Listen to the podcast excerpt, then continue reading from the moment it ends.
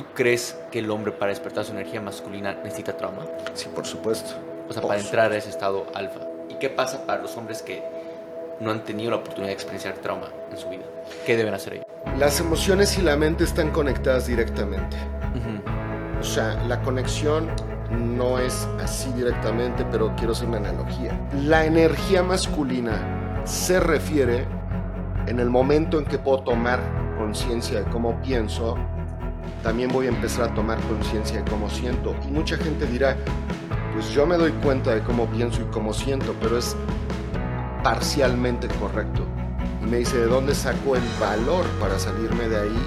Y mi respuesta es, no necesitas valor, necesitas un poco de amor propio. Valor necesitas para quedarte en un lugar donde no estás creciendo. O sea, mi propuesta del hombre no es un hombre rígido, insensible. Mi, propuesta del hombre es un hombre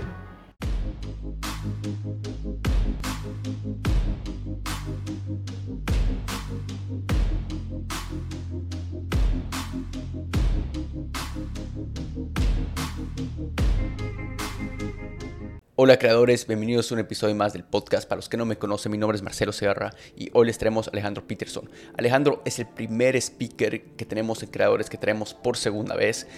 Es uno de los speakers que ha impactado un montón de personas con todo el contenido que ha compartido en la primera entrevista que hemos tenido, que es el primer, el primer episodio para las personas que son nuevas acá, es el 127. En esa entrevista tocamos todo lo que es su historia y todos los temas populares que Alejandro toca, eh, pero en esta tocamos diferentes temas, ¿no? Eh, que llega a ser puntos acerca de unos, los trabajos y, aprendizajes que él está teniendo de Joe Dispensa. Eh, para los que no están familiarizados, es un neuro, neurocientífico eh, que está haciendo un impacto sumamente grande a través de lo que es la ciencia de la espiritualidad como tal. Y bueno, con Alejandro nos, nos, nos comparte todos esos aprendizajes acerca de las meditaciones, sobre cómo estar presente y cómo crear tu propia realidad. Y esto en base a ciencia y espiritualidad, combinando ambas. De ahí hablamos acerca de lo que es autoestima, encontrar tu propósito, encontrar tu esencia como tal. Y de ahí nos pasamos a hablar acerca de la masculinidad como tal, tocando temas sobre qué es la energía masculina, cómo balancear nuevamente tu energía masculina y también luego pasamos a hablar acerca de la naturaleza femenina, que es lo que realmente atrae en este caso a las mujeres como tal. Y de ahí, por último, finalizamos hablando sobre la naturaleza masculina, que para las mujeres que nos están escuchando igual, eh, ahorita es realmente qué atrae al hombre. Eh, realmente es una conversación sumamente interesante, temas que, que me han impactado muchísimo en, en su momento igual en mi vida y estoy seguro que igual a la, comunidad les ha impactado, toda la comunidad de creadores, eh, el primer episodio y es justamente por eso que hemos coordinado para tener una segunda entrevista. Así que eh, espero que disfruten este episodio, tomen muchísimas notas, eh, especialmente en el lado de cuando hablamos de meditaciones. Son cosas sumamente prácticas, concretas y bueno, pueden saber más acerca de Alejandro leyendo ya sea su libro eh, que es un bestseller en Amazon. El título es El privilegio de ser hombre, guía práctica para masculinizar al hombre moderno. Y también pueden seguir a Alejandro en redes sociales que vamos a poner en la descripción de este episodio. Así que, bueno, con eso nos vamos ahora con Alejandro. Espero que disfruten esta conversación tanto como yo. ¿Qué tal Alejandro? ¿Cómo estás? Bienvenido a Creadores nuevamente. Marcelo, gracias por la invitación. Muy contento de estar aquí. Y bueno, eh, te agradezco mucho que me hayas invitado. Gracias, Magna Team. Mira, como te comentaba hace unos minutos, eh, este tema de tanto energía masculina, los temas que hemos tocado en el anterior episodio, eh, hemos recibido demasiados comentarios o sea, de la comunidad para tenerte de vuelta. Entonces, me alegro que hayamos podido coordinar, que es casi unos seis meses, casi un año después que hemos podido coordinar. Entonces, bueno, me alegro. mira, Enrique, tenemos varios temas que tocar. Eh, no quiero ser repetitivo con alguno de los temas que hemos tocado la primera vez, pero bueno, vayamos avanzando. Algunas de las preguntas igual que nos hicieron y ahí partimos, ¿te parece? Venga. A ver, vayamos. Hace poco estaba viendo que, o sea, uno de los temas que más eh, estabas compartiendo en tus redes, más allá del tema masculino que lo vamos a tocar, pero es es harto sobre los cursos de este, Joe Dispensa como tal, ¿no? Entonces, es un tema que a mí me encanta porque justamente yo, yo creo un montón en el tema energético, es justamente por eso igual que el mismo podcast se llama igual creadores, porque creo que todos tenemos la capacidad de crear y eso es una de las cosas que Joe Dispensa habla un montón en su contenido. Entonces, quisiera un poco que nos hables quizás qué es de lo que estuviste aprendiendo, o sea, eh, qué es un poco de lo que tú igual estás enseñando. Eh, vi el impacto que estás creando igual este, en, eventos que estás quizás teniendo igual tú. y vamos partiendo de ahí, ¿te parece? Sí, por supuesto. Voy a retomar un poquito el tema. Yo fui un hombre que me, me despolaricé muchísimo en una relación. O sea, okay. betaización. En el fondo, yo definiría a un hombre alfa como un hombre con una autoestima sana, límites personales y dirección a propósito. ¿Qué te refieres con despolarizar para los que no están familiarizados con el término? Un hombre puede entrar a una relación involutiva, o sea, una relación donde en lugar de crecer, vaya perdiendo amor propio y autoestima. Okay.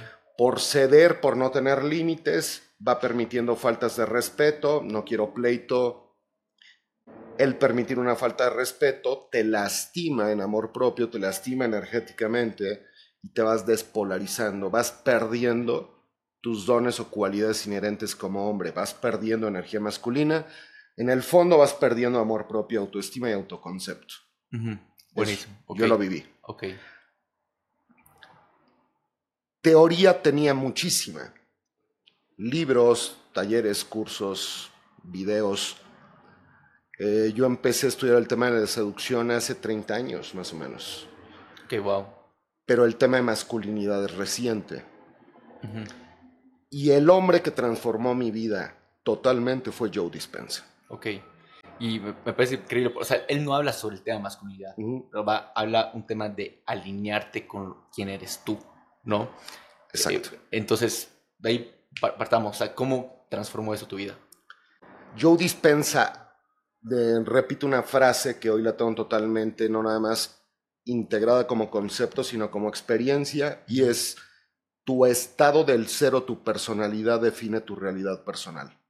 Y tu estado del ser es cómo piensas, cómo sientes y cómo actúas. Porque muchos hombres tienen teóricamente que deben de ser seguros o que deben de ser agradables o que deben de ser sencillos, o que deben tener buen sentido del humor, etc. Pero es un concepto. Si no está sustentado en un sistema de creencias profundo, no vas a poder generar la emoción asociada al pensamiento. Entonces, un hombre inseguro puede saber que debe de ser seguro, conceptualmente. Ok. Pero no en experiencia. Y como el estado del ser es experiencial, hasta que no lo vives no lo comprendes o no lo sabes. Y Joe Dispensa aterrizó mis conceptos de masculinidad, sin querer. Ok, ok, va. Em, claro, y él habla mucho de luego crear tu realidad, que es un poco el concepto que hemos tocado a grandes rasgos en la anterior entrevista que tuvimos. Y, crear esta abundancia, ¿no? ¿Cómo, bueno, uno, qué prácticas aplicas tú de él eh, porque por lo poco que nos comentaste en la, anterior este, entrevista, eh, nos comentaste un poco que si bien practicas cosas de él, igual fuiste como que moldeando y formando a las tuyas, ¿no? Eh, puede ser meditaciones, creo que prácticas, hábitos y demás. ¿Nos puedes practicar un poco sobre eso y el cambio que, que fuiste sintiendo, viendo en tu vida? Joe Dispensa propone meditar como la herramienta más potente de transformación. Ahora, mucha gente se equivoca y le confiere el poder a la meditación como se lo confieren a otros elementos de transformación. Ejemplo, hay personas que creen que la ayahuasca tiene el poder de sanarte, hay personas que creen que el yoga tiene poder de sanarte, hay personas que creen que la meditación tiene el poder de sanarte y en ninguno de los tres casos es cierto. La meditación es una herramienta para que el meditador, que está conectado a la fuente, que está conectado al campo cuántico, que es una extensión de la divinidad, religiosamente se diría que es un hijo de Dios, espiritualmente que perteneces a la fuente, tienes la capacidad de co-crear la vida que quieras. El problema es que generalmente estamos co-creando de modo inconsciente. La meditación te ayuda a hacerte consciente de cómo piensas. En el momento en que puedo tomar conciencia de cómo pienso, también voy a empezar a tomar conciencia de cómo siento. Y mucha gente dirá, pues yo me doy cuenta de cómo pienso y cómo siento, pero es parcialmente correcto. Porque mucha gente le confiere poder a los pensamientos por el simplemente de que emergen. Ejemplo, hay gente que me dice, Alejandro, no puedo ir al gimnasio más de cinco días. ¿Qué hago? Yo les respondo, observa el pensamiento que te limita. Porque aparece un pensamiento que dice no puedo ir y tú le confieres poder. Eso es falso, sí puedo. No se dan cuenta que le confieren poder y autoridad al pensamiento y donde pones tu atención, pones tu energía. En el momento en que te haces consciente de que eres el observador que puede observar los pensamientos, ya no estás atrapado en el programa. Si yo cambio el pensamiento, se va a cambiar la emoción porque todo pensamiento genera una emoción asociada. Si yo pienso no valgo, bioquímicamente mi cerebro va a producir los neurotransmisores y las hormonas perfectas para sentir que no valgo. Y sentir luego se va a actuación y luego se va a la conducta. Y cuando transformas el estado del ser y transformas cómo pienses, cómo sientes y cómo actúas, no solamente estás reacondicionando tu cuerpo a una nueva mente, también estás cambiando electromagnéticamente o estás elevando tu frecuencia vibratoria. Todo es energía. No es una postura de vendehumos o de New Age, es física cuántica. O sea, el átomo es más de 99.99999 espacio vacío y solamente es .00001 partícula. Y la partícula se puede comportar como partícula o como onda. Entonces vivimos en un mundo que es energía. La energía contiene información. Si yo modifico mi energía, es evidente se va a transformar mi vida. Claro. Wow. No, no, definitivamente, o sea, me parece increíble. Igual, soy sumamente fan de su, de su contenido. Lo que se me hace, o sea, en total transparencia, ¿no? Obviamente, eh, creo que estar presente, estar consciente de tus pensamientos es el primer gran paso, ¿no? Y, y, definitivamente es algo que me, me, cuesta, pero si comparo mi, mi Marcelo de ahora, comparado a Marcelo hace un año, eh, o sea, he mejorado un montón en esto. ¿no? Pero definitivamente no es algo que, que, soy perfecto en ese sentido y, creo que me faltan quizás las, las prácticas adecuadas eh, de, o sea, y consistencia, eh, que es, me, considero una persona consistente en esto de poder meditar, pero cómo tú vas accediendo o practicando esto para poder ponerlo en práctica. Si bien ahorita nos has explicado cómo funciona y, y demás, cómo lo pones en práctica de manera diaria, eh, qué rutinas, hábitos aplicas, si nos puedes compartir un poco de eso, o tipos de meditación igual. Básicamente hay cuatro tipos de meditación, meditación sentado, parado, acostado y caminando. Ok. Ahora, hay dentro de esos cuatro tipos de meditaciones hay muchos tipos de meditación. Hay meditaciones para balancear los centros de energía, una de las más importantes, o para mí la más importante, es la meditación que lleva un proceso de técnicas de liberación emocional. Ok. Porque la gran mayoría de las personas es consciente de que los pensamientos afectan emociones. Si pienso que me va a ir mal, voy a sentir miedo. Okay. Si pienso que me voy a enfermar, voy a sentir angustia. O sea, el pensamiento genera una emoción. Okay. Pero también tu cuerpo emocional puede activar la parte límbica del cerebro. Una manera bien simple de que lo comprendan la mayoría de las personas que te escuchan es si alguna vez les han roto el corazón, por lo que sea, y han dicho no quiero pensar en esa persona, piensa más. Todo el día están pensando en esa persona porque lo que está activando al cerebro es el cuerpo emocional activando a la parte límbica del cerebro, al cerebro emocional, y no hay control. Entonces, lo que hay que hacer es liberar las cargas emocionales del cuerpo, la culpa, la angustia, la ansiedad, el miedo, la frustración. O sea, esas emociones negativas. Son adictivas. Todas las emociones son adictivas. Cuando una persona te dice soy adicto a los videojuegos, en realidad es adicto a la dopamina, a la emoción, a lo que siente. generada. Sí, sí, sí. Las personas adictas al trabajo son adictas al cortisol, pero en realidad son adictas al estrés. Ok. ¿Sí? Sí. A estar preocupados. Se van a la playa y necesito la computadora, sin mí no funciona la empresa, ¿no? Claro que funciona. Claro. Relájate, pero no se dan cuenta. Y estas emociones negativas que acabas de describir, ¿no? Culpabilidad, este, ansiedad y demás. Eh, justo hace un par de, bueno, meses atrás, algo que me sorprendió es que me topé con esta tipo, es como una pirámide de emociones y la energía cuántica que te lleva cada una. Y creo que la que está encima de todas, no me acuerdo si era gratitud o amor, una de las dos, ¿no? Eh, y la que está abajo es, creo que culpabilidad, eh, luego está todas esas emociones negativas. Sí, culpa y vergüenza están en las partes más bajas. Sí. Entonces, es, eso me parece increíble lo que acabas de escribir en ese, sentido que hay que liberar primero, o sea, deshacernos de eso. No sé si se va un proceso luego de reemplazarlas o a qué se va. Y ahí te corté, ¿no? Pero ¿a, qué se va? O sea, una vez que estás tratando de hacer esta meditación para poder liberarlas, estás liberando estas emociones negativas y de ahí... Reacondicionas el cuerpo a una nuevamente y eso se va a sentir, cambiar primero los pensamientos por cosas positivas que te generen estas emociones positivas.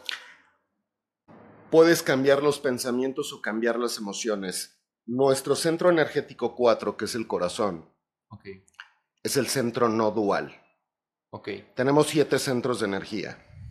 Tres centros que nos conectan a tierra, a lo mundano, a la supervivencia, a lo sexual, a lo material que son el centro 1, 2 y 3. El centro 4 es el corazón y tenemos otros tres centros que nos conectan a lo divino. El centro 5 que está en la garganta, expresión de la verdad, representado por el color azul, lo que le llaman el tercer ojo, glándula pineal, chakra 6, eh, y el chakra 7 que está en la corona, que nos conecta a lo divino. Dentro del corazón tenemos la capacidad de poder encontrar emociones creativas asociados a un futuro que generemos con una visión clara o una intención clara, como lo llama el doctor Joe Dispensa. El cuerpo es tan objetivo que no distingue entre un evento real y un evento imaginado. Si una persona dice o imagina, me van a correr del trabajo, su cuerpo va a sentir la carga emocional como si lo hubieran corrido.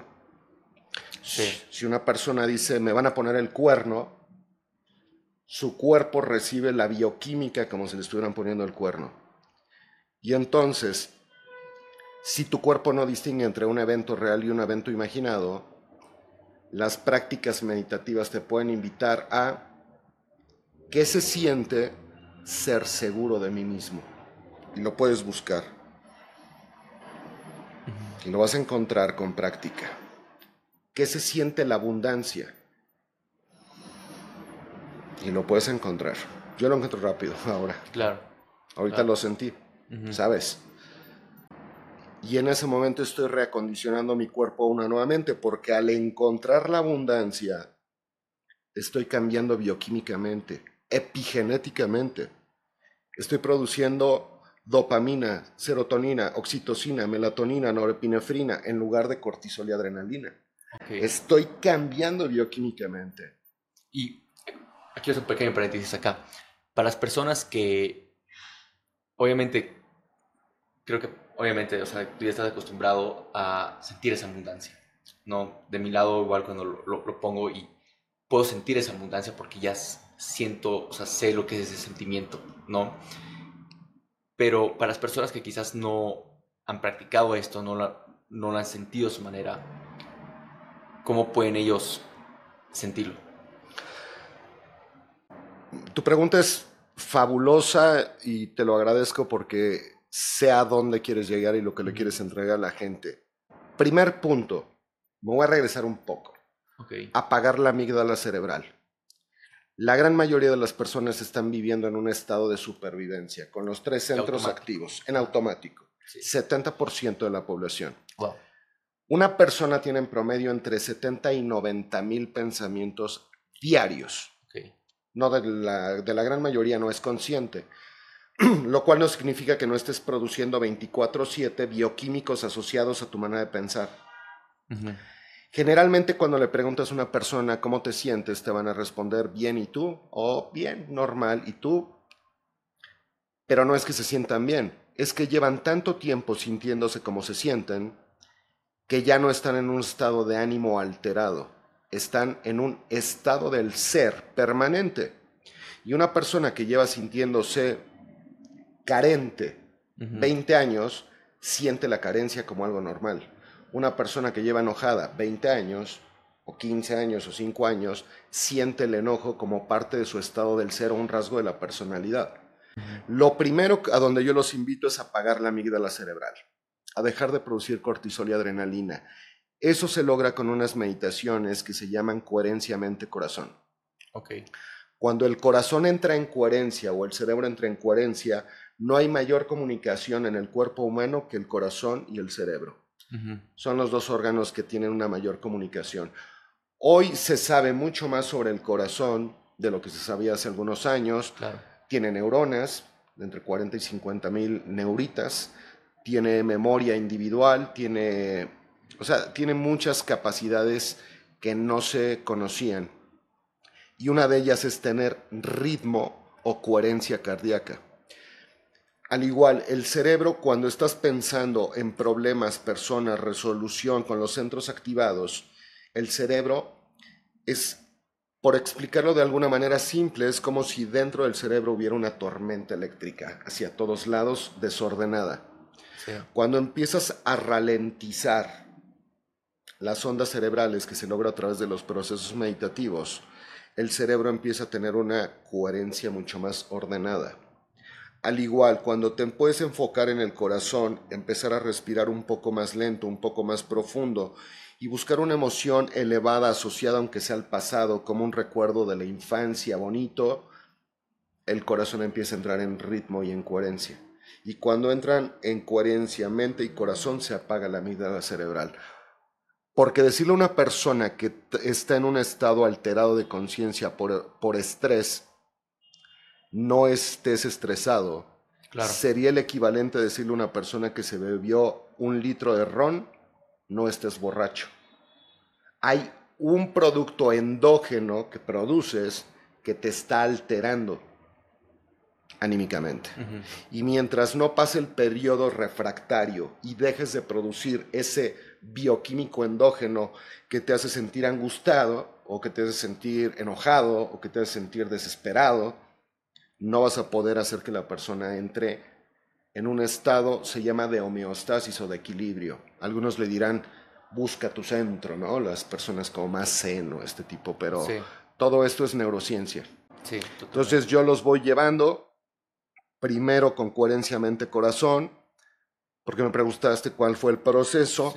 Después los invito a hacer meditaciones caminando para que puedan empezar a visualizar lo que quieran del futuro una persona que quiere abundancia solamente tiene que visualizarse. Vamos a suponer que yo no conozco cierto país, pero lo quiero conocer.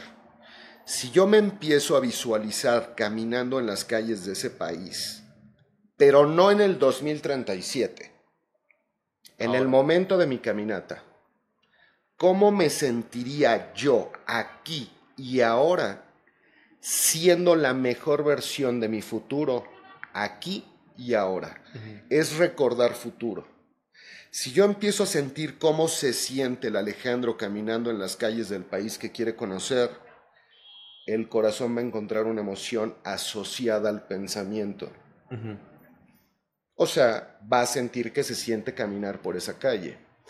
Y ahí es donde hay una explosión cuántica. Estoy jalando futuro al presente. Y esta conciencia universal esta conciencia divina, esta fuente creadora de vida, además de ser toda presencia, o sea, omnisciente, omnipresente y omniconsciente, tiene un gran sentido del humor. Y te vas a dar cuenta cómo reorganiza todo lo que tengan que reorganizar y vas a vivir serendipias, coincidencias, sincronicidades y de repente un correo, Alejandro, estás invitado a tal país para hacer una colaboración y era justo el país que quería conocer. Es un ejemplo, ¿no? Sí, no, me encanta. Uno de mis mentores siempre me dice, o sea, él tiene este, llamarlo una metodología framework que le dice future living, que es lo que acabas de decir, eh, recordar el futuro. No me encanta ese término, pero técnicamente es el vivir en el futuro, vivir el ahora. y técnicamente, o sea, cuando nos encontramos en problemas con mi equipo, eh, es un tema hacernos preguntas, ¿no? Es un tema como, ok, eh, por ejemplo, el Marcelo, que fue un inversionista sumamente experto, porque hacemos inversiones, ¿qué lo que haría? ¿Cómo resolvería este problema?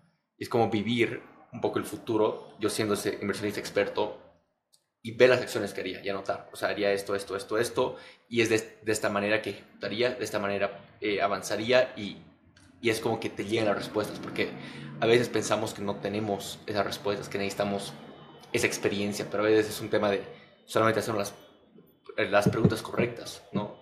Y poder un poco vivir, o sea, como dices, recordar ese futuro para poder avanzar con eso. O sea, obviamente es un tema que requiere mucho músculo y cierto nivel igual de experiencia, en el sentido que tenemos que tener cierto expertise en el momento de, de inversiones, por ejemplo, que siento que ya lo tengo. Si bien no soy como un, este, un guru o este, un experto, más experto aún, eh, definitivamente tengo las capacidades para poder hacerlo. ¿no? Y creo que esas preguntas, ese future living, que como me dice mentor, eh, me hace poder jalar ese futuro ahora, por resolverlo y sea exactamente como dices. A ver, buenísimo. Este, ah, y acá quiero agregar igual un tema de, de lo que hablabas de la, la, respiración. Estoy muy metido en el mundo de biohacking, no sé si escuchaste, que es mucho el tema de optimización humana, ¿no? Y un tema que Em, me empezó a fascinar un montón es el tema de la respiración, ¿no? Em, o sea, la respiración, hago ejercicio de respiración y bien me levanto, ¿no? Para eh, poder sentirme bien a nivel energía y también lo que me da cuenta, o sea, la respiración controla tu nivel cardíaco. Y en el sentido que cuando empiezo a sentir cierto estrés, ansiedad, lo primero que trato de hacer es controlar mi respiración, porque igual hay esa conexión como mente, cuerpo, alma, em, que he empezado a aplicar ciertos niveles de, de respiración y siento ya como mi corazón late, o sea, ya tengo ese nivel de presencia que siento como mi corazón late y, y cómo voy disminuyendo mi frecuencia cardíaca y voy como un estado de presente, ¿no? Y como lo que decías que se elimina, este, no me acuerdo bien el término que, que dijiste, pero técnicamente se eliminan las, las emociones, los pensamientos, ¿no? entonces, eso igual para las personas, y creo que eso es lo que hace la, la, meditación que acabas de decir, ¿no? Para las personas que nos están escuchando, o sea, si bien quizás, porque siento que a veces algunas personas cuando escuchan meditar, simplemente se bloquean y dicen, no es lo mío. Pero se va a un tema de quizás encontrar esa conexión, ¿no? De cuerpo, mente, alma y estar presente. Y eso es lo que igual te permite la respiración. Que al final y al cabo la meditación te, te ayuda a controlar la respiración, ¿no? Entonces, para los que nos están escuchando, no quisiera que se bloqueen en un tema de, ah, es meditar y algo más, un curso más de meditación, pero sino que estén abiertos en todo el aspecto, ¿me entiendes? Sí, la respiración es una parte súper importante. Yo llevo años dando talleres de meditación. Ok. De hecho, cuando tú me conociste como, como una persona que podía aportar algo de valor en el tema de masculinidad, ya mi fuerte era el tema de la meditación. Sí, sí, sí. Eh,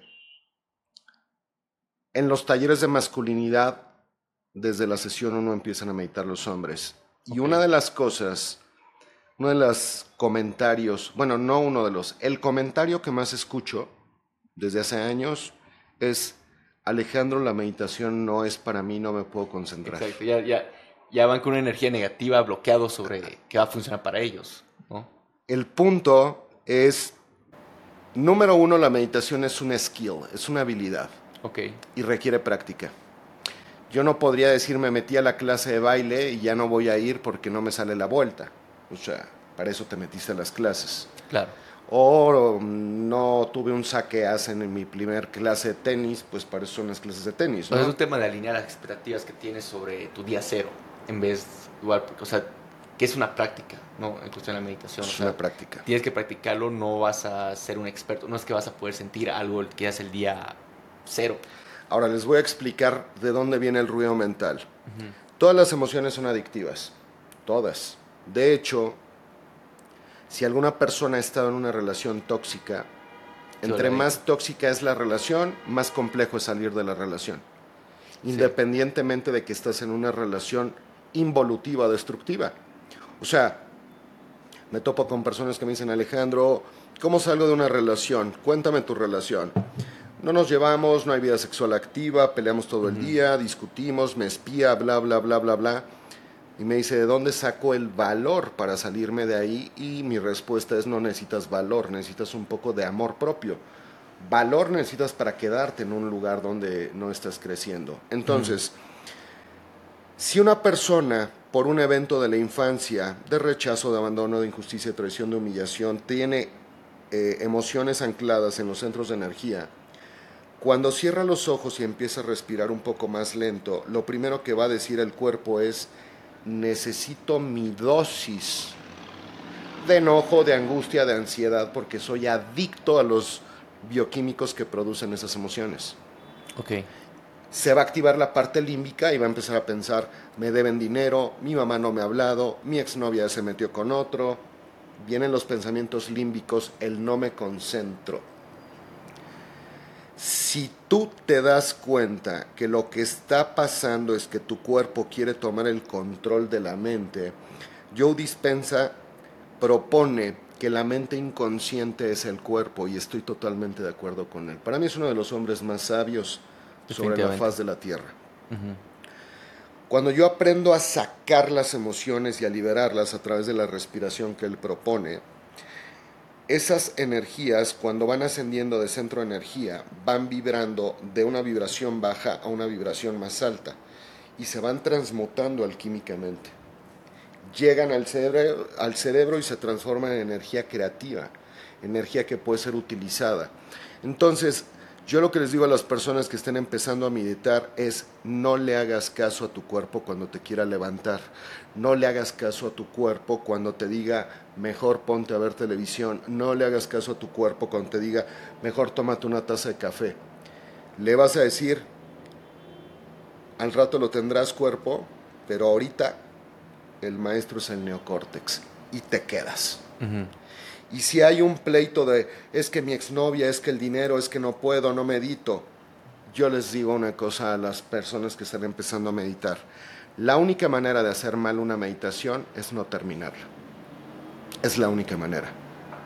Si tuviste ruido mental el 90% del tiempo, pero te quedaste sentado y la terminaste, tu meditación fue perfecta. Cada vez va a haber menos ruido y menos ruido y menos ruido y menos ruido llega un momento cuando te vuelves experto que puedes ralentizar tus ondas cerebrales, que es lo que estás haciendo, en lugar de estar pensando en problemas, conflictos, personas, materia, haces una, se llama concentración divergente, ralentizas las ondas cerebrales y puedes llegar a estados meditativos eh, gamma, que es lo, lo más alto, la mayor coherencia cerebral, es una sinfonía todo el cerebro ordenada en 12, 15, 18, 20 segundos. Wow. Wow, no, definitivamente es increíble. Y para las personas que nos están escuchando, ¿no? El tema de yo despensas, o sea, todo lo que tú has practicado se nota que eres un experto, ¿no? Por la simplicidad que, que lo explicas. Y definitivamente lo que me encanta de yo despensas es que esto está respaldado por ciencia. No, no es un tema de que un día se levantó y dijo así funciona y, es una teoría y, y, lo fue repitiendo y ya, está todo respaldado por ciencia. O sea, él no enseña lo que no está respaldado por ciencia. Y es lo que me encanta que une la ciencia con, con todas esas teorías que habían antes, ¿no? Entonces, bueno, la verdad que me, me, encantó este tema, todo lo que nos has platicado. Eh, entonces, pasemos a hablar de los otros temas, para no quedarnos cortos de tiempo. Este, un poco hablemos sobre el tema de la energía masculina. Sé que hemos hecho todo un podcast sobre eso la anterior vez, pero podrías dar un pequeño recap, o sea, para las personas que primera vez nos están escuchando, ¿qué te vas con energía masculina? Que es un tema que un montón igual de las personas te conocen, o sea, tu comunidad. Y vamos a empezar sobre eso.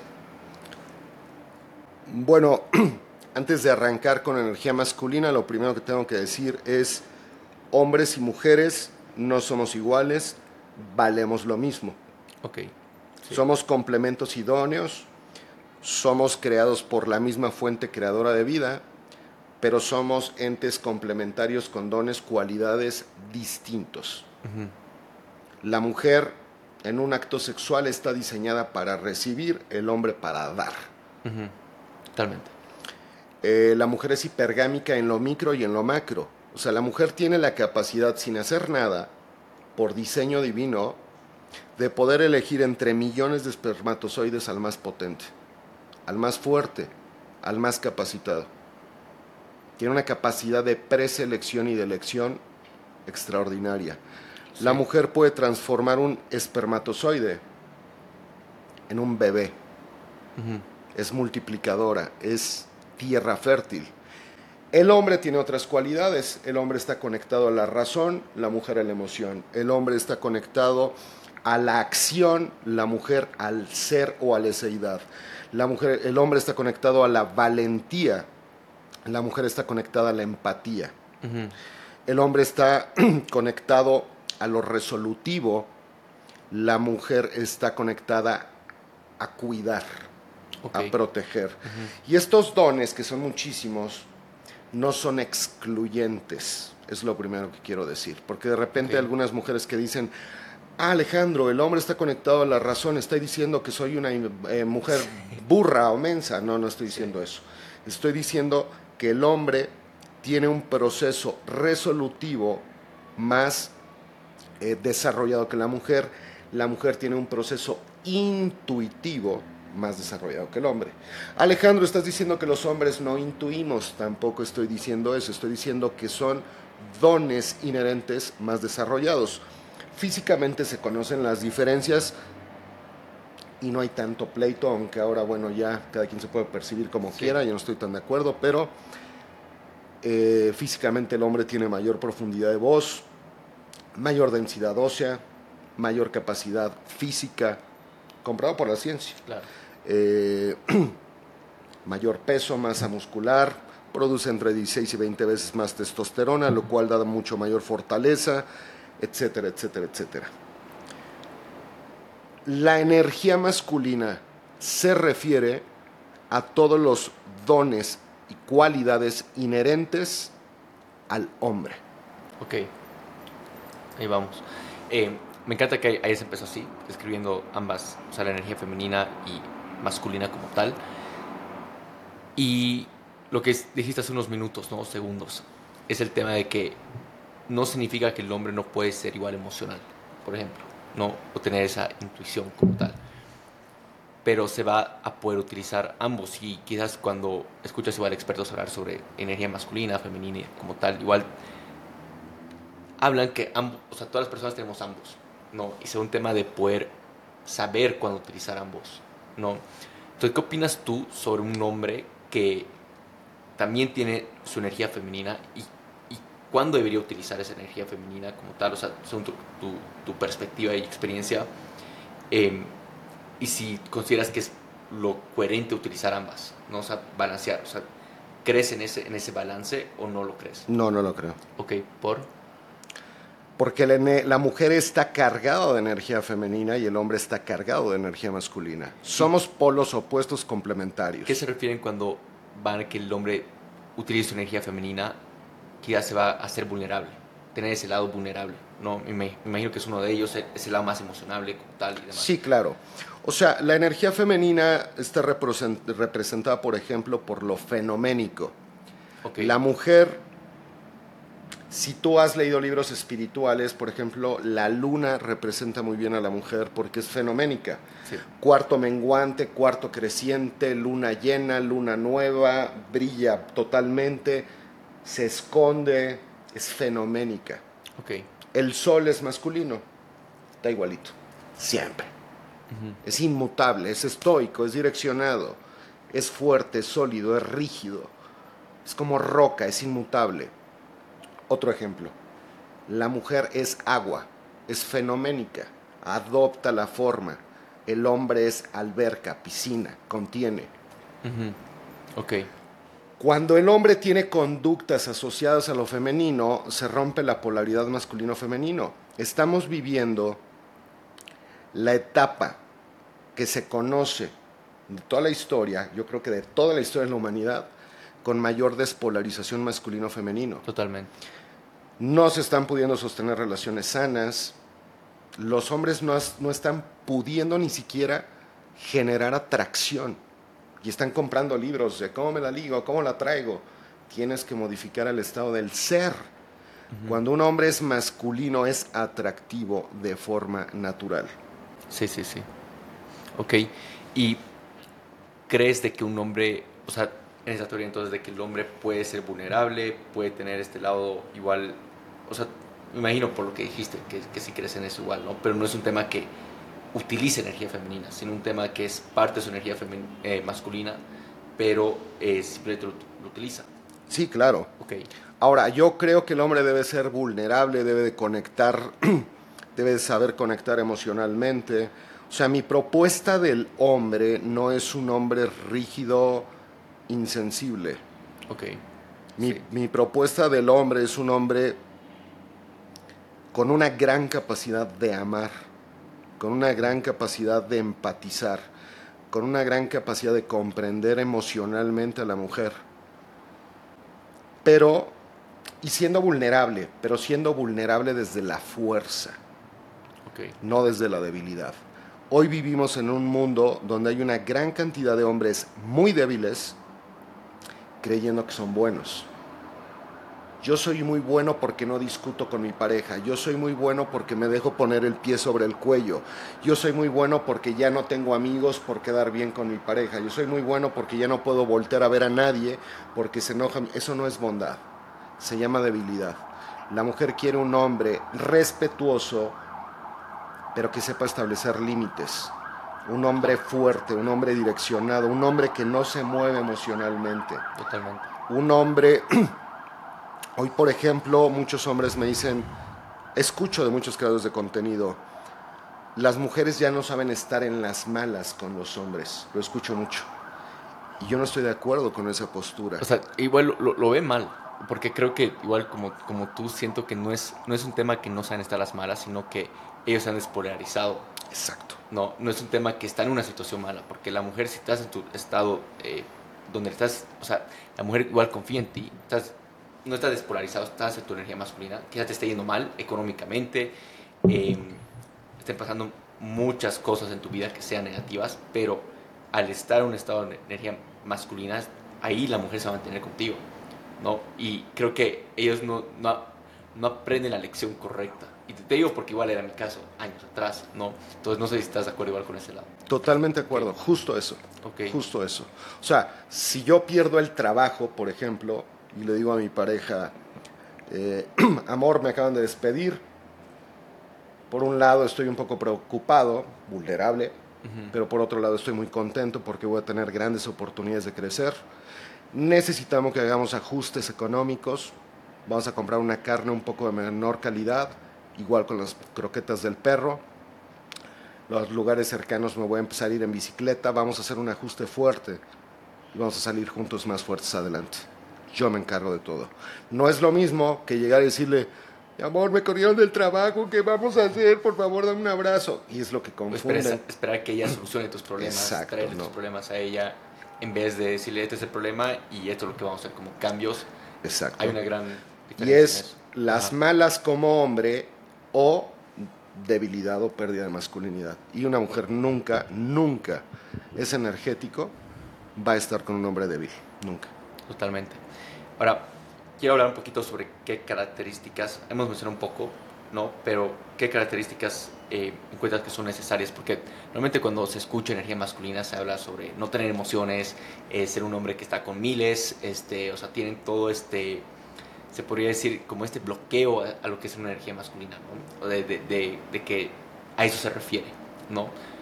¿Qué otras características crees tú que, que van con la energía masculina? O sea, crees en un sentido de que el hombre eh, tiene que mentir a la mujer para, por ejemplo, estar con otras mujeres. ¿Qué crees? No, jamás. Jamás. Si hay algo que valora a la mujer es un hombre honesto. Y si hay algo que nutre a la energía del hombre es la honestidad. Totalmente. El hombre se rige por valores. Sí. Mantener la palabra dada como dice el buen David Data en El Camino del Hombre Superior, valor super masculino. honradez, honestidad, liderazgo, capacidad de logro, seguridad, etc. Hay una gran cantidad de valores. Ahora, más allá de cuáles son las características, que la pregunta es muy buena, mi contenido tiene una diferencia sobre la de otros creadores y es que yo no creo que las conductas definen al ser. Yo creo que el ser define a la conducta. Por ejemplo, hay muchos hombres poco atractivos y entonces escuchan a alguien que les diga, te voy a dar una técnica oscura, no le hables en cuatro días a una mujer, o no abras una puerta, o no, no pagues una cuenta, pídele que dé la mitad y la mitad. La conducta no hace atractivo al hombre. El hombre es atractivo y cuando ya es atractivo, cualquiera de sus conductas es atractiva, porque lo que lo hace atractivo es su mentalidad y su emocionalidad que están conectados. Ok, sí. Si yo pienso, soy un ganador, lo que me propongo lo consigo, cuando convivo con la gente, la gente quiere convivir conmigo porque soy un hombre educado, con inteligencia social, etc. Las emociones que voy a estar generando son de seguridad, relajado, poco presumido, inteligente socialmente, o sea, me voy a, voy a tener un cuerpo psicoemocional atractivo.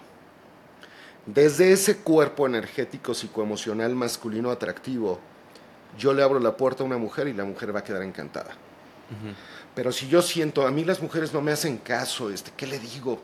Voy a llevarme un apunte de temas de conversación para ligar y, y este, pero dicen que abrir la puerta no es atractivo, entonces no le abro la puerta. La conducta no define nada. Un hombre atractivo puede abrir una puerta, por supuesto, y debería de hacerlo, yo creo, por un acto de caballerosidad. Claro.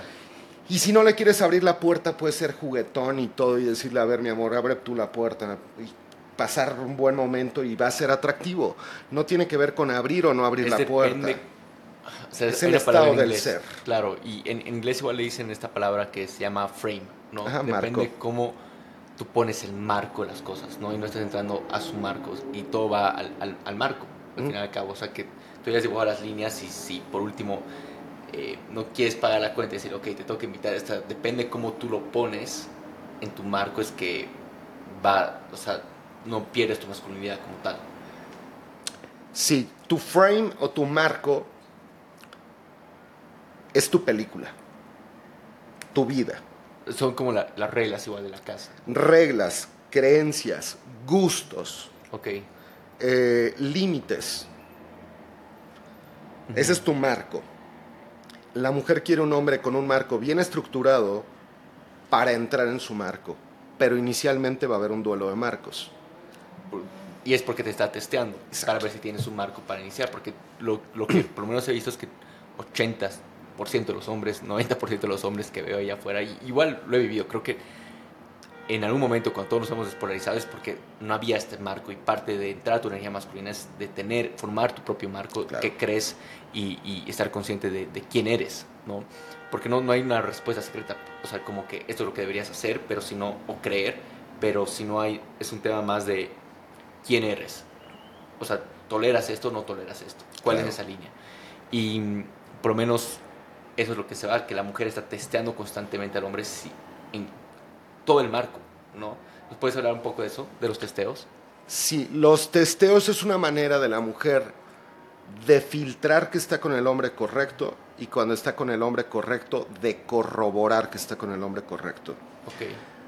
Hay una frase en inglés que le llaman que hacen shit tests. Shit test, sí. Yo no estoy de acuerdo con cómo, cómo lo manejan porque la gran mayoría de los hombres que empezaron a buscar cómo avanzar en términos de seducción eran de los hombres más despolarizados que pudieras encontrar en la faz de la tierra, hombres que nunca habían podido darle un beso a una mujer a los 25 años, evidentemente porque no tenían conductas atractivas. Claro. Cuando ven que una mujer hace pruebas de congruencia, yo les llamo pruebas de amor propio o pruebas de autoestima, la mujer no está tratando de lastimarte, está queriendo ver de qué estás hecho. Y, ellas no lo hacen a propósito, lo hacen subconscientemente, o sea, es un, como decías, está engranado en ellas, es su naturaleza, desde el tema del esperma, desde el tema de todo está en, su, naturaleza femenina. Exacto, no se dan cuenta. Pero una mujer nunca va a tratar de filtrar de modo directo a un hombre, o sea, nunca vas a ver a una mujer decirle a un hombre, oye, ¿eres un hombre seguro de ti mismo? Sí. Ah, bueno, vamos a mi recámara a tener relaciones sexuales. Eso no va a ocurrir nunca, ¿no? Eh, o no le va a decir, oye, vas a ser un buen padre, tiene que de alguna manera ver qué tan seguro es el hombre.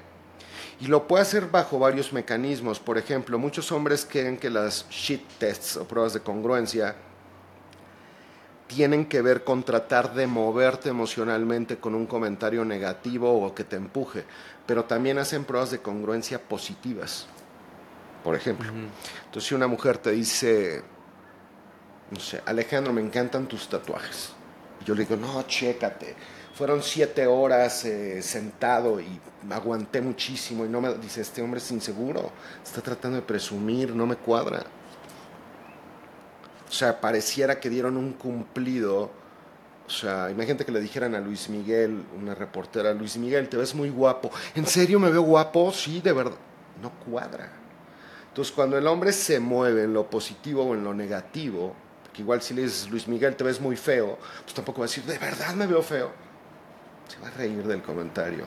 No, hoy te ves muy feo, pero se ve que te encanto. O cualquier tarugada que va a contestar de modo alfa, o sea, con una mentalidad de yo algo. Exacto. Nada de eso. Es una roca. O sea, y que un tema acostumbrado. Que ni siquiera me afecta que piense sobre esto. Exacto. Y, tenga ese frame marcado. Por dos cosas para que no te afecte algo necesitas tener autoestima, o sea, que tú te quieras, ya no buscas el concepto externo porque tienes un autoconcepto también positivo y eso define que si piensan de mí que valgo o no valgo no me define, pues yo conozco mi valor, si me quieren definir como feo o no feo, no me mueve porque yo sé quién soy. Eh, entonces autoestima y autoconcepto igual a alfa. Totalmente. Wow, increíble. Ahora que estamos tocando un poco esta naturaleza femenina, ¿qué otras cosas son la parte de la naturaleza femenina, o sea, características de, ellas? Porque para mí una de las cosas más esenciales es que un hombre entienda no solamente su energía masculina y tenga este frame, pero igual entienda la naturaleza femenina. O sea, creo que es una de las habilidades que un hombre tiene que desarrollar, ¿no? Porque si no es como que se van a descarrilar súper fácil en su vida, se van a dejar llevar por mujeres en su vida. Y es lo que está sucediendo hoy en día. O sea, veo igual tanto familias ¿no? siendo lideradas por mujeres. ¿no?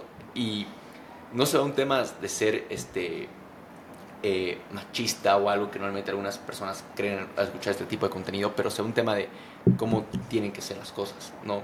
Eh, desde un lado de energía masculina y energía femenina para que las cosas avancen bien. Entonces, hablamos un poco de la naturaleza femenina. ¿Cuáles son algunas características de, ellas? La naturaleza femenina, bueno, es fenoménica, es decir, es cambiante. Okay. No es estable. Es como la naturaleza. Hay estaciones. Lo puedes ver hasta con su periodo que está conectado al periodo lunar exactamente, 28 días. Sí, sí, sí. Y nosotros tenemos un, un ciclo hormonal de 24 horas. Entonces, la mujer es fenoménica, la mujer es emocional, la mujer está conectada al sentir. La mujer nutre. Yo una analogía que, me encanta es el hombre es semilla, la mujer es tierra fértil. Hay un libro de Napoleon Hill que dice que los hombres más ricos, estamos hablando que entrevistó a los hombres más ricos de la historia de la humanidad, ¿no? Este, a John D. Rockefeller, bla, bla, bueno, todos los de la época. Y todos hablan de la energía femenina, de la importancia de la energía femenina como una energía que nutre. Okay. Una energía que multiplica. Es una energía que sana también. Eh, pero es una energía cambiante, fenoménica. Es, las mujeres para mí son algo sagrado. O sea, la energía femenina es... Claro, yo amo profundamente a la mujer y la respeto.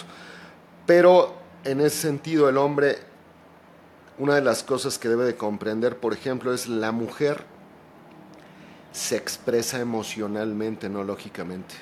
Y el hombre lo recibe con la lógica. Me topo con hombres que me dicen, Alejandro, mi pareja me dijo que ya no quiere estar conmigo y que jamás va a volver a querer saber de mí. ¿no? Le digo, no te preocupes, te va a hablar mañana. ¿Pero por qué? Porque está expresando lo que está sintiendo en ese momento. No viene de la razón, viene de un impulso emocional. Cuando se mueva la emoción, no es que te haya mentido, se va a mover la conducta. Si como hombre aprendemos a mover la conducta de la mujer, olvídate. La mujer va a ser la, la, más feliz del mundo y, va a honrar y amar a la energía masculina de ese Claro, y lo, que ellas quieren, al fin y al cabo, es saber que están con un hombre que puedan ellas estrellar, estrellar sus emociones, ¿no? Estrellar sus emociones, que pueda controlar sus emociones, saber que cuando, o sea, ellas subconscientemente saben que son emocionales, ¿no? Y si el hombre entra en ese juego emocional, ahí es donde se va ya, especialmente si una relación, se, se, empieza ahí la relación, el respeto por la relación, ¿no?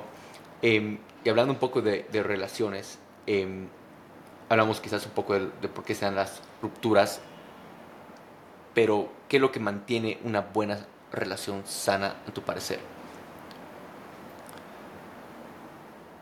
Un hombre con un marco fuerte, direccionado a propósito de vida y que pueda generar emociones positivas y negativas en la mujer es un hombre que va a tener una relación simple, fácil.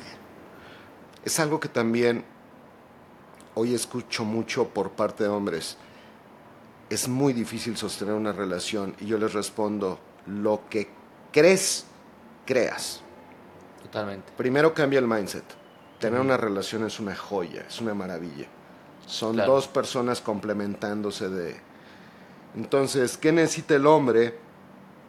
Tener una vida que lo apasione con o sin pareja en ese momento está listo para sostener una relación. O sea, poder estar solo. Claro, para poder invitar a alguien. que no tenga nada que perder, digamos. Exacto. El problema es que hombres y mujeres están entrando a la relación desde el vacío emocional. Sí. Entonces me topo con hombres que me dicen, Alejandro, ¿cómo me ligo a la del gimnasio? Le digo, ¿a cuál del gimnasio? Ah, es que hay una que me quiero ligar. Así es la palabra, ¿eh? ¿Cómo me la ligo? yo le pregunto, ¿por qué te quieres ligar a alguien que no conoces? O sea, ¿por qué quieres comprar un auto que no has probado? Ok, sí. ¿Sí? sí. Entonces, tiene valores, es divertida, tiene sentido del humor, tiene un propósito alineado, dice groserías, no dice groserías, es promiscua, no lo es, es borracha, no lo es. ¿Qué más? Sí. Pero el hombre, como tiene hambre, literalmente hambre afectiva o hambre de amor, está tratando de buscar justo lo que no debes de buscar, que es aprobación y validación externa. Sí, sí, sí, sí, totalmente. Pero cuando un hombre tiene una vida, el otro le decía algo a mi sobrino que me encantó que saliera, porque ni siquiera lo pensé, le dije, trabaja conmigo, me ayuda a cortar video. Bueno, hace, hace, hace todo menos grabar, eh, menos grabar pero es mitodólogo. Le dije, hijo, Mau, ¿cómo me gustaría que el día tuviera más horas? No me alcanza el tiempo. Yo en alguna etapa de mi vida me encerraba en el cuarto deprimido a tomarme una caguama, o sea, o a ver pornografía o no sé. Claro. Entonces, cuando tienes una vida que te apasiona, puedes comprender que es una energía que te va a sumar porque hay un intercambio justo de valor. Sí, sí, sí. Estoy completo, no te necesito, pero te elijo. Es un tema, la relación sana se va a un tema de escogerse. Exacto, de elección. de necesidad. Sí. No me necesitas, pero me eliges. Entonces son dos personas completas compartiéndose energéticamente desde el amor, que es una energía libre, y desde la libertad, que es una energía libre.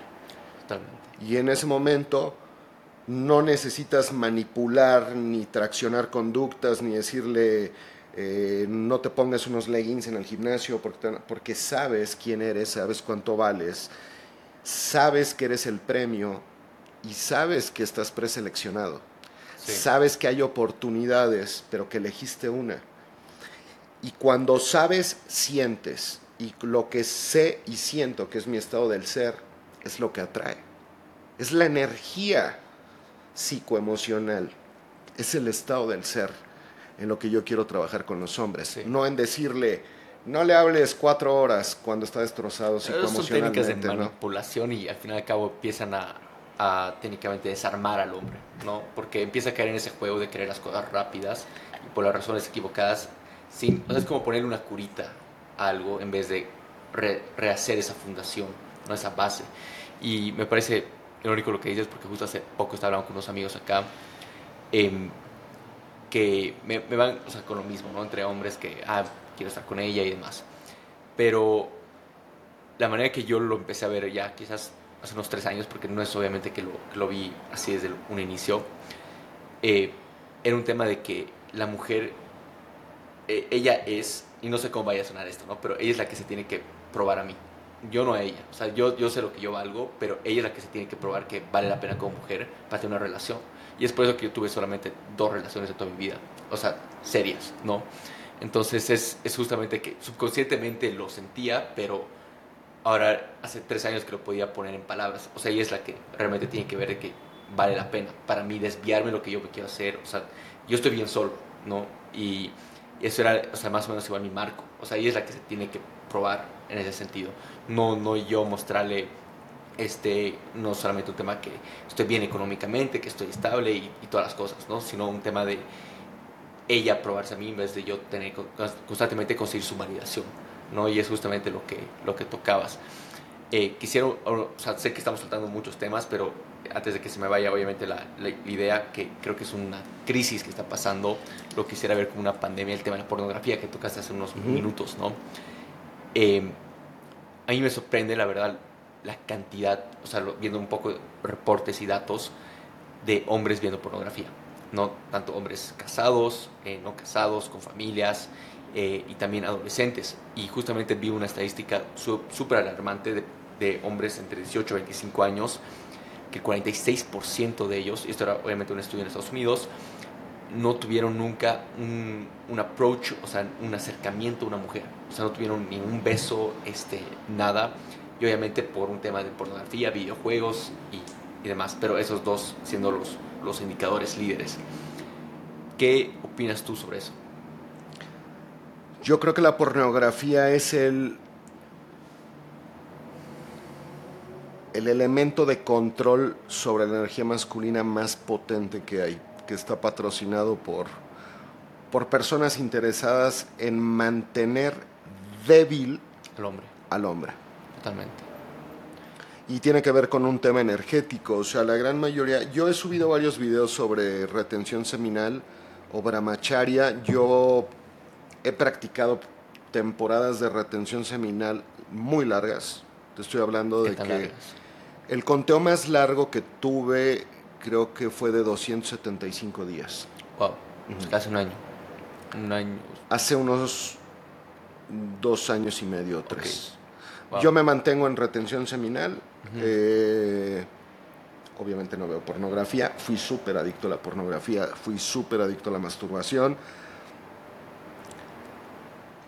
Pero muchas personas creen que esto nos ha vendido la ciencia y no tengo nada en contra de la ciencia, pero creo que debemos irnos a cuestiones donde el sentido común nos tiene que arrojar eh, información distinta. Creer que un óvulo y un espermatozoide, hablando de los componentes bioquímicos que tienen, zinc, proteínas, algunos elementos aminoácidos, pueden gestar vida, es un acto absurdo. Hay una canalización de conciencia y de energía vital que se entrega y se arroja en el momento del acto. La mujer recibe toda la energía vital descargada por el hombre, que es el único que requiere tener un orgasmo para que se geste la vida, es el que tiene la descarga energética. La mujer la recibe y empieza la multiplicación a través del símbolo materializado que es un óvulo y un espermatozoide, empieza todo el proceso de transmutación energética, etc. Pero la cantidad de energía que descarga un hombre en un acto sexual es la suficiente para gestar vida con conciencia. Es una cantidad impresionante. Si esa energía la aprovechamos y la ascendemos y la transmutamos, cuando yo estaba en un periodo de retención seminal escribí un libro que se volvió bestseller, estuvo varias veces eh, en Amazon como el número uno en ventas. Ese libro lo escribí en 11 días. Wow. Cuando estaba en el periodo de retención seminal. Totalmente, o sea, yo creo en esto. Y, es un foco total. Y es porque en esa retención estás guardando tu energía creadora, ¿no? O sea, el, hombre tiene la capacidad igual de crear y están, eh, obviamente, tu, en tu semen, ¿no? Y tener esa retención, yo igual lo he sentido, bueno, uno, los primeros días obviamente son sumamente difíciles, en un sentido si estás acostumbrado especialmente a, tener relaciones o a masturbarte como tal, em, pero igual, o sea, es algo que lo he practicado, obviamente antes de tener una relación sumamente larga, no un tema que necesitaba ni siquiera entrar a masturbación ni nada por el estilo, pero eh, cuando lo empecé a practicar, no, yo obviamente rompí la, la relación, eh, era un tema de, o sea, no, no me siento con ganas obviamente de, de, masturbarme, no es lo que quiero, pero empecé a sentirme diferente. Y esto era antes de que me, me meta la ciencia a ese tema energético y demás. Y empecé a sentir, bueno, uno primero ese gran poder, ¿no? Pero costó tener esa disciplina, ¿no? Uno, y creo que esa es la disciplina más fuerte que el hombre puede desarrollar. Si logra dominar su tema sexual, es donde va a poder avanzar mucho en su vida. Y especialmente el reto es dominarlo cuando tienes entre 18 y 25 años y dedicarte a construir, usarlo para, para energía de crear la vida que quieres. ¿no? Y, y, bueno, es así que igual yo empecé este, a, a crear, a hacer cosas increíbles eh, una vez que dominé esa, esa disciplina, ese, ese acto de, no tener que sacarlo eh, afuera, ¿no? Esa, tener esa retención semanal como, como mencionas. Um, y bueno, al final al cabo, el, el tema de la pornografía, o sea, creo que, o sea, yo nunca, por suerte, o sea, nunca fui adicto.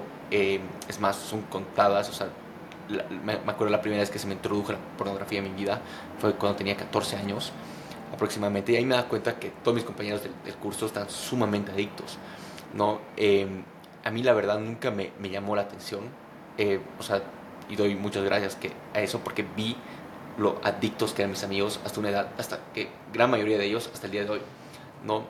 Um, y que no han podido avanzar en sus vidas. Y es justamente, o sea, yo traté de analizar un poco y es por eso que, que siento que yo fui emprendedor desde mis 19 años, por ejemplo. Uh -huh. ¿no? Me metí al emprendimiento, fui sumamente arriesgado eh, porque sentía que tenía que trabajar duro para tener esa recompensa. Y creo que la pornografía eh, al hombre le da esa recompensa fácil, sin tener que trabajar por ello. Hablando simplemente en tema de, de relaciones, creo que para mí como hombre lo más bonito es tener que trabajar por algo, en este caso por, por, una mujer, por una relación, que no sea algo fácil, ¿no? En un sentido de, o, o, tener que pagar, en este caso, por prostitutas, que es otra cosa que muchos hombres hacen hoy en día, si no es un tema de pornografía, eh, pero algo que tener que trabajar por ello, ¿no? Y en este caso igual a veces trabajar por la relación, trabajar en tu negocio, o sea, ir por el trabajo duro y no buscar ese camino corto, ¿no? Y creo que es lo que realmente define igual esa energía masculina, que no hay nada fácil, sino un tema de, de que realmente van a trabajar por, para conseguir y construir la vida que quieren. Totalmente de acuerdo, o sea, lo que te refieres yo le llamo autodominio. Autodominio, ok. Yo les digo a las personas, a Mister Olimpia, uh -huh. también se le antojan las pizzas y las enchiladas suizas o las hamburguesas. Sí. Pero la razón, don masculino, por encima de la emoción, uh -huh. hace que tome una decisión en base a algo que puede generar algo muy positivo a mediano o largo plazo por romper con el placer de corto plazo. ¿Qué es lo que tiene el hombre el día de hoy? Todo lo quiere fácil.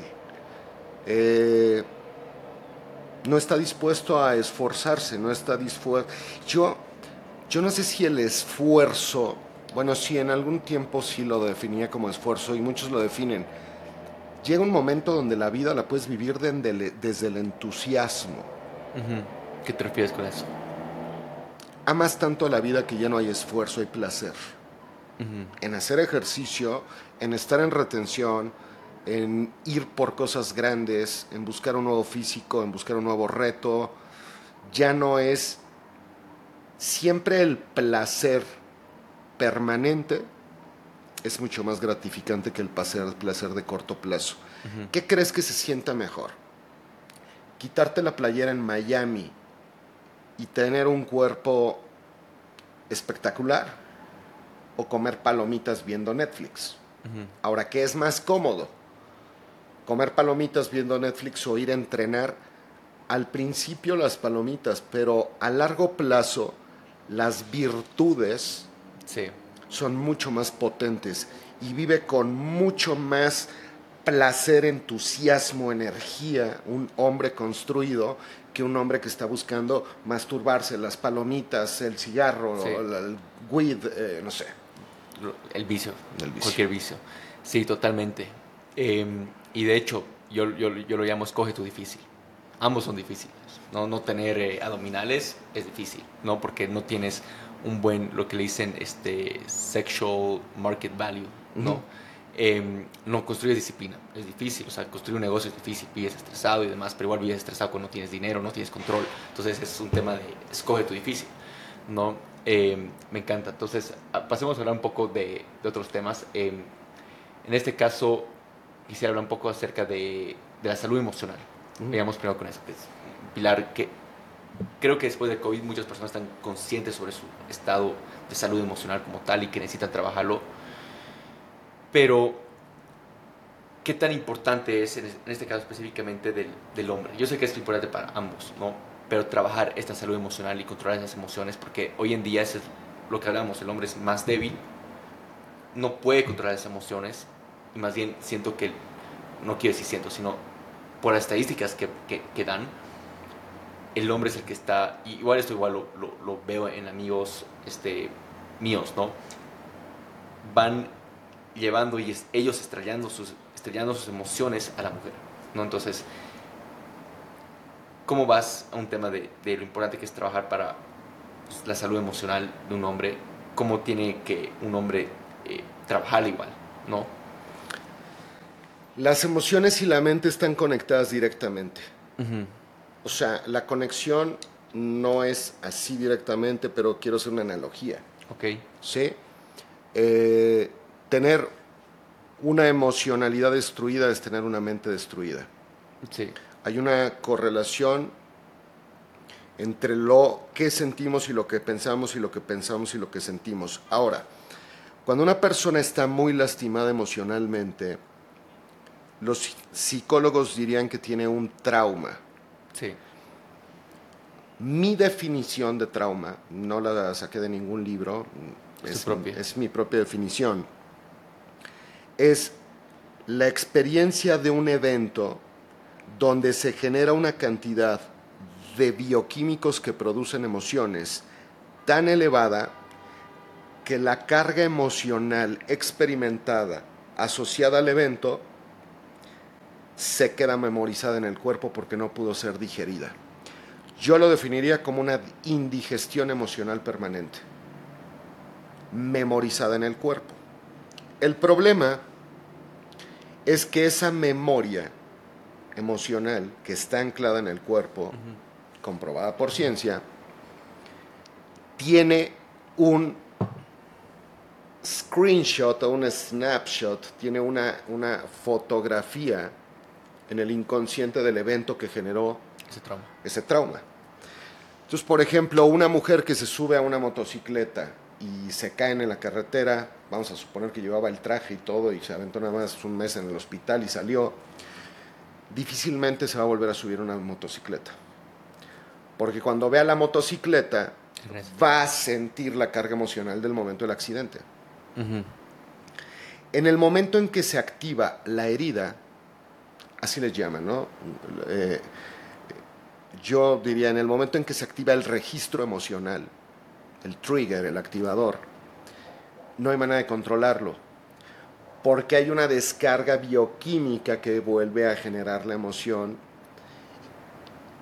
Y tú no le puedes decir a alguien que ya tiene una descarga bioquímica que no sienta lo que produce la descarga bioquímica. Por eso pongo mucho el ejemplo de la persona alcohólica que bebe alcohol y que le digas, no estés borracho, compadre se puede. Hay una sustancia endógena. Entonces, lo que sí se puede es controlar las emociones cuando el grado de la descarga de bioquímicos es controlable o regulable, donde puedes mantener la razón por encima de la emoción. O dos, la más importante, ir eliminando los registros o las cargas emocionales. Los psicólogos ya están utilizando muchos recursos EFT, Emotional Freedom Technique, tapping, están utilizando EMDR, que es de, sensibilización a través de movimiento ocular. Hay varias técnicas.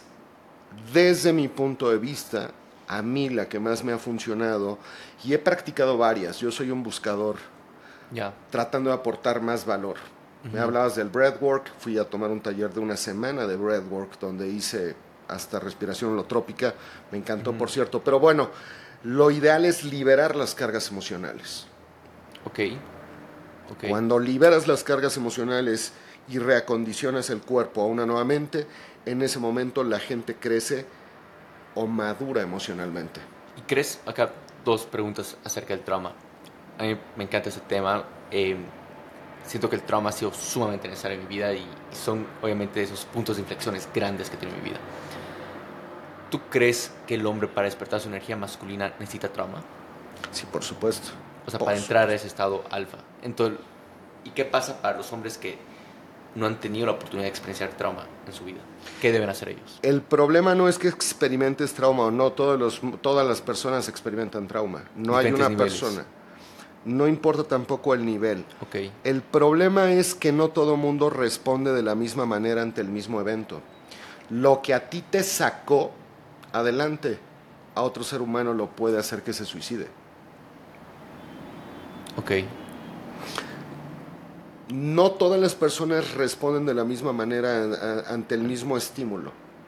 Entonces, lo que es un hecho es que la energía masculina crece a través del reto. Tú, reto, sí. Un hombre, si yo te digo a ti, vamos a ver quién se pone más mamado en un año, podríamos apostar y no importa quién gane, los dos vamos a dar lo mejor de nosotros. Después lo que dice que la competencia es igual que algo que crea el hombre, o sea, la, necesita su naturaleza. Es la competitividad, eh, el, el, esfuerzo de cierta manera, como lo decías, pero sobre todo el reto es la energía que hace crecer al hombre. Entonces, el trauma es necesario, pero el hombre debe de entender también que debe de haber una mezcla entre el evento traumático y la capacidad de mantener la razón este, en uso. El problema es que ahorita hay muchos elementos que han hecho que el hombre se debilite, pero está siendo condicionado para debilitarse. El elemento mayor es la pornografía, o sea, la pornografía es un suicidio lento de alguna manera. es, es una descarga de energía vital o de vida a la basura por un placer de corto plazo que además genera unos disparos de dopamina brutales y unos niveles adictivos brutales y daños cerebrales eh, que la ciencia los compara con el uso del crack. Sí, wow. No, y, y de hecho, esta falta de experiencia de cómo llevar retos, trauma en su vida, es lo que igual está causando un montón de suicidios en hombres. O sea, si tú ves cuando se suicidan, específicamente los hombres, son después de un matrimonio, o sea, el divorcio, o tras una ruptura de corazón, una relación, ¿no? Y es porque no saben asumirlo, no saben tener ese reto en su vida. Em, yo siempre he dicho, o sea, por algún motivo yo siempre he sido adicto al dolor, ¿no? O sea, adicto al dolor porque me trae el reto en mi vida. Y siempre esos traumas han sido eso en mi vida. pero increíble, que, o sea, quiero tocar muchos puntos más, me hubiera encantado negar mucho más en esto, pero para las personas que están escuchando esto, son mujeres, eh, creo que es esencial y no hay mucho contenido en realidad en habla hispana sobre esto. Porque si bien estamos hablando de, que el hombre tiene que tener la, naturaleza femenina de, o sea, obviamente de las mujeres, ¿cómo pueden las mujeres entender la naturaleza del hombre para que igual esa relación sea sana, la que vayan a tener? ¿Qué tienen que entender ellas que necesita el hombre? Yo creo que la conducta de la mujer está dictaminada por el hombre. Yo creo que un hombre sano es el responsable de esa conducta. contiene, contiene a una mujer. La mujer es fenoménica. Entonces, en ese sentido, si la mujer es como el agua y el hombre es un contenedor sano, el agua va a adoptar la forma. Pero si ese contenedor tiene fugas, el agua se va a dispersar. Evidentemente la mujer debe de comprender algunas cosas importantes para el hombre y es los mecanismos de atracción masculino-femenino son totalmente distintos. Los hombres nos sentimos atraídos de forma inconsciente por rasgos de belleza y fertilidad. Sí. Yo le diría a las mujeres que estén buscando un hombre verdaderamente valioso, aprovechen su pico en el mercado intersexual. Esa es la edad de... De que puedan iniciar una vida sexual activa, 16 años a los 28. 20, a- antes de los 30 es donde están en su pico, Pico en el mercado. Después de eso, los hombres a los que aspiran van a estar volteando a ver a las mujeres de esas edades. Que son alrededor de los 30 y algo. El hombre está en el pico en el mercado intersexual y de parejas entre los 35 y 30. 45 años. Ok. Oh. Ujú. El pico pico dicen que está en los 38. Pero el valor del hombre no está tan dictaminado por la apariencia física siempre y cuando se cuide. El valor del hombre está dictaminado por rasgos de carácter, personalidad y Exacto. comportamiento que acaban aterrizando en que puede brindar seguridad, protección, estabilidad emocional, dirección a propósito, etc. Pero un hombre está en el pico en el mercado intersexual más o menos entre 35 y 45 años. Ujú. Yo lo que igual me sorprende, o sea, si bien los hombres no entienden la naturaleza este, femenina y eso obviamente les vuelve locos y no pueden tener algo sano porque eso determina la relación que van a tener y, y demás, ¿no?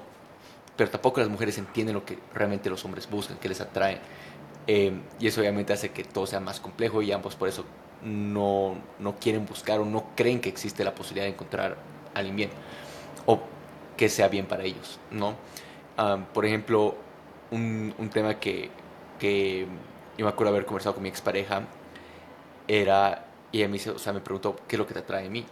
Y yo le fui súper honesto, ¿no? En el sentido que le dije, uno, me encanta que no haya estado con más de dos personas, o sea, tu body count es dos personas. Am, y, ¿Y por qué te atrae eso? O sea, eso es injusto porque tú has estado con hartas chicas, o sea, esa era su reacción, ¿no? Y, y ahí me di cuenta, o sea, y esto te, te hablo que era como hace 3, 4 años atrás, y ahí me di cuenta, o sea, realmente ellas no saben lo que nos, a nosotros nos atrae. Eh, como, como hombres, obviamente está el tema de la, obviamente la, la belleza, este, la fertilidad y, obviamente esas otras características. ¿Podrías tú quizás me- mencionar otras características que Claro. crees que son esenciales? Inocencia, pureza, capacidad de amar, o sea, un corazón abierto, un, un open heart, Sí, un corazón, porque el corazón de la mujer nutre el espíritu del hombre. Entonces, una mujer que sepa expresar el amor conductualmente, llámese masajes, apapachos, abrazos, postres, prepara una comida, son una mujer atenta y ocupada de su hombre, es súper atractivo para un hombre. Una mujer con la capacidad de nutrir, o sea, tuve por ejemplo las peleas de Conor McGregor cuando le rompen la madre, cómo sube la esposa sí, a, a nutrirlo. sí, Ese es el espíritu de la mujer. sí, Cuando el hombre es un guerrero. sí. Entonces, cuando un hombre llega del campo de batalla, que es el trabajo, el gimnasio, ya no le llamo tanto campo de batalla, porque estoy muy enamorado de mi vida, pero vamos a suponer que fuera un campo de batalla. Sí, El llegar y sentirte valorado en términos de expresión del amor, que es la conexión espiritual más fuerte de la mujer. O sea, los hombres estamos conectados a la energía de la libertad y la mujer a la del amor. Por eso un corazón abierto, la inocencia, eh, la capacidad de nutrir son valores importantísimos para el hombre. Y el valor, uno de los valores más importantes, tiene que ver con que una mujer promiscua es una mujer que tiene el amor propio y la autoestima destrozados y el corazón destrozado es una mujer que no va a poder aportar valor y es algo energético también. Sí, no, y tal como dices, ¿no? Eh, y a mí me sorprende en ese caso igual porque, o sea, cuando escuchaba a, mujeres y yo les preguntaba, ¿no? Eh, o sea, ¿qué, ¿qué, es lo que crees que le atrae al hombre? Y me decían, o sea, creo que quieren que sea independiente. O sea, son cosas que totalmente no nos atraen, ¿no? Eh, o sea, no, no es, son los puntos importantes para nosotros. Sería un plus, ok, pero no sería algo que nos atrae, lo que realmente buscamos. Y me parece esencial lo que dices, porque si el hombre no, primero no, no está en su naturaleza masculina, en su energía femenina, eh, masculina, la mujer nunca va a poder tener su energía femenina, porque si el hombre está en su energía masculina, es como ella ya se moldea. Es inmediato. Es inmediato. Me encanta el punto que compartes y no nada más le pasa a las mujeres, también nos pasa a los hombres. O sea, generalmente creemos que la estrategia reproductiva funciona de manera eh, igualitaria. Por ejemplo, Exacto. si a un hombre una mujer le manda una foto en lencería, para un hombre es muy atractivo. sobre todo si la mujer tiene un cuerpo eh, atractivo. Y entonces el hombre dice, wow, esto está increíble, me voy a sacar un dick pic, la voy a enviar y la mujer se va a sentir súper halagada. Lo recibe la mujer y dice, ¿qué le pasa a este imbécil? La mujer ve a un hombre, yo la foto que tengo con más likes, by far, es una foto cuando me llegó mi placa de YouTube.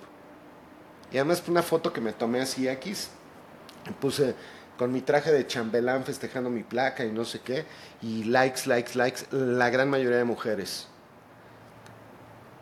El éxito es algo muy atractivo para la mujer. Para la mujer, porque la mujer está buscando ser protegida y cuidada. Y entonces la mujer dice, ah, pues voy a subir mi foto de que ya tengo maestría, no recibe ningún like, su foto más likeada es donde sale en bikini en Cancún, porque el hombre cree que la mujer se va a atraer por los mismos mecanismos y la mujer cree que pasa lo mismo. Totalmente. Entonces, hay, una, hay un error ahí. Al hombre no nada más no le atrae. Entre más productiva sea la mujer, menos hombres va a poder encontrar en su vida porque la mujer es hipergámica. Es una mujer que gana 500 mil pesos mensuales mexicanos, que habrá algunas vicepresidentas o directoras generales de empresas grandes que los ganarán. Habrá 500 hombres que ganen más que ellos, por decir algo, ¿no? Entonces... Y eso igual está causando mucho... O sea, hay el mismo sistema, ¿no? De que está haciendo que las mujeres, obviamente, no, no hay nada malo con, con eso como tal, pero lo que está ocurriendo es obviamente que hay mujeres que ya están ganando mucho más que los hombres y no están pudiendo encontrar hombres en ese sentido. Y dice, o sea, no hay hombres, no en ese sentido, pero es porque en cuestión la hipergámica, ¿no? Em, como tal, no, no están encontrando a alguien que genere más que ellas, tenga ese, eh, ese, ese, posicionamiento socioeconómico mucho más alto y demás. Son dos cosas. El hombre que gane más que ellas jamás va a querer estar con una mujer de ese tipo. Jamás. Sí. El hombre que gana más que ellas prefiere estar con una eh, colombiana que pone uñas divina de 25 años que con esa mujer que es directora o vicepresidenta de la empresa. El 100% de los hombres. Tú vas a poder ver a hombres millonarios en dólares que se enamoran de la mesera, que se enamoran de la Eso pasa, maestra de yoga, de la secretaria. Nunca vas a ver una mujer que se enamore del que pone la gasolina en la estación de la gasolinería o del que vende en el Oxxo. Nunca lo vas a ver. Así sea un cubano de 1,90 con ojos verdes, ¿eh? nunca lo vas a ver. Entonces hay una discrepancia entre lo que buscamos hombres y mujeres. Ahora, más allá de si es funcional o no, vamos a meter datos reales. El 80% de los antidepresivos del mundo lo consumen las mujeres. El 80% de antidepresivos y ansiolíticos.